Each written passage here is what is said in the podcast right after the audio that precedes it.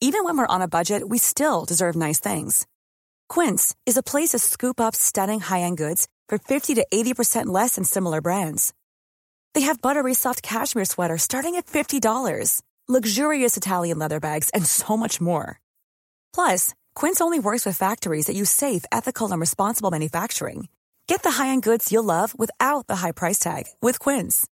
Go to quince.com slash style for free shipping and 365-day returns.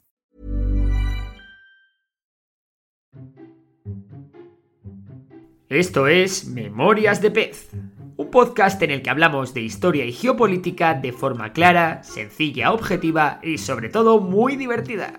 Y aquí tienes una nueva historia. La invasión rusa de Ucrania entraba en su sexto día de guerra, y desde el frente nos llegaban imágenes que dan buena cuenta de lo mal planteada que estaba desde el principio la operación rusa. Pero si el planteamiento es malo, peor está resultando ser la ejecución, y es que los rusos tienen un talón de Aquiles, su logística. Las bajas rusas en esta guerra ya han superado las de la primera guerra de Chechenia. Desde prácticamente el primer día de la invasión estamos viendo cómo los ucranianos están capturando un montón de blindados, tanques y camiones rusos aparentemente intactos. Esto nos hace ver que están ocurriendo tres cosas. La primera es la baja moral de los soldados rusos, que prefieren huir dejando atrás su equipamiento antes que enfrentarse a los bombardeos de artillería ucranianos. La segunda son las consecuencias del terreno y el clima ucraniano, ya que estamos viendo como muchos vehículos y blindados están quedándose atrapados en pequeños accidentes del terreno y en el fango de algunos caminos. La tercera directamente son las dificultades logísticas que están teniendo los rusos. Por diversas razones, los suministros no están llegando a las tropas de vanguardia, y son muchos los transportes rusos que se han quedado sin combustible. Además, también hemos visto raciones de combate caducadas o munición muy antigua. Los ucranianos, conscientes de esto, están constantemente atacando los camiones logísticos para hacer que esta situación sea aún más grave. No obstante, no todo son buenas noticias para Ucrania. Los rusos ya controlan la mayor parte de Gerson y cada vez están más cerca de Zaporilla, donde se encuentra la central nuclear más importante del país, que suministra el 20% de la energía de Ucrania. Civiles ucranianos están montando barricadas y están cortando los accesos para evitar su caída.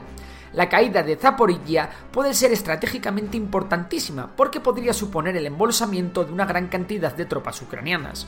Por otra parte, seguimos viendo cómo los bombardeos rusos se están recrudeciendo en Kiev, donde han alcanzado la antena de televisión de la ciudad, y sobre todo en Kharkov, donde las bajas civiles siguen siendo muy altas. Allí los rusos también han intentado desplegar paracaidistas y hemos visto que la ciudad está cada vez más destruida. En la capital, el gran convoy ruso está a menos de 30 kilómetros de la ciudad, mientras que el alcalde de la capital, Vitaly Klitschko, asegura que la ciudad está lista para resistir. En cualquier caso, parece claro que Rusia está empezando a repetir la estrategia que ya empleó en ciudades como Alepo, en Siria, donde primero se sitiaba la ciudad, después se llevan a cabo grandes bombardeos para ablandar las defensas, más tarde se hacen avances terrestres y finalmente se ofrece a las tropas diezmadas y cercadas una evacuación sin armas a otras zonas del país. No obstante, aún nos queda un atisbo de esperanza, ya que Rusia y Ucrania han anunciado una segunda ronda de negociaciones. En el plano internacional, la anécdota del día nos la dio Lukashenko, dictador de Bielorrusia, quien ha aparecido en la televisión hablando a sus ministros de sus planes militares, y donde en el mapa que utilizaba aparecía un hipotético movimiento ruso para invadir Transnistria, en Moldavia. No sabemos si fue un descuido o era algo preparado. Por otro lado, Biden llamó dictador a Putin y anunció el cierre del espacio aéreo de Estados Unidos a aeronaves rusas. Por su parte, la americana Boeing ha suspendido el mantenimiento y servicio técnico a sus aviones vendidos a aerolíneas rusas. Muchas empresas estadounidenses como Apple, Nike o FedEx han anunciado que suspenden sus operaciones en Rusia. Finalmente, España ha rectificado y ha anunciado que enviará de forma individual armamento letal a Ucrania e incluirá a Rusia en la lista de paraísos fiscales. Por cierto, la bolsa ucraniana está cerrada, pero Gazprom, que también cotiza en la bolsa de Londres, bajaba hoy cerca de un 85% adicional, lo que abre la puerta a que la hasta ahora mayor empresa de Rusia pueda llegar incluso a quebrar. La que se ha quebrado ya es la filial de Gazprom, que construyó el Nord Stream 2, el gasoducto al que Alemania no va a abrirle el grifo. En lo económico, el petróleo no deja de subir y ha tocado ya los 114 dólares. Por su parte, el Banco Mundial prepara ya una ayuda de 3.000 millones de dólares a Ucrania. Más malas noticias para Rusia son las declaraciones del opositor a Putin Alexei Navalny, quien ha dicho a todos los rusos en contra de Putin que se manifiesten día tras día.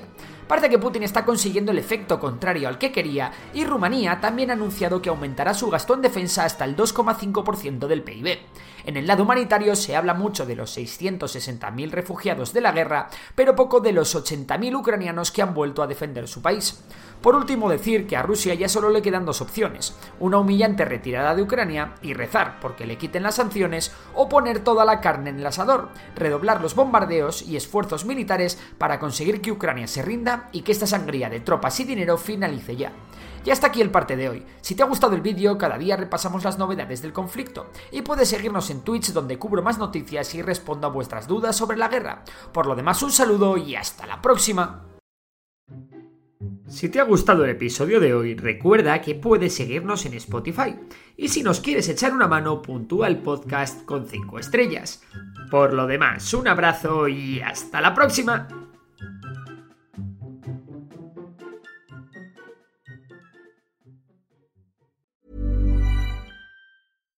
Hi, I'm Daniel, founder of Pretty Litter. Cats and cat owners deserve better than any old fashioned litter. That's why I teamed up with scientists and veterinarians to create Pretty Litter.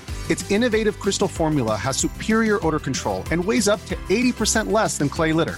Pretty Litter even monitors health by changing colors to help detect early signs of potential illness. It's the world's smartest kitty litter. Go to prettylitter.com and use code ACAST for 20% off your first order and a free cat toy. Terms and conditions apply. See site for details.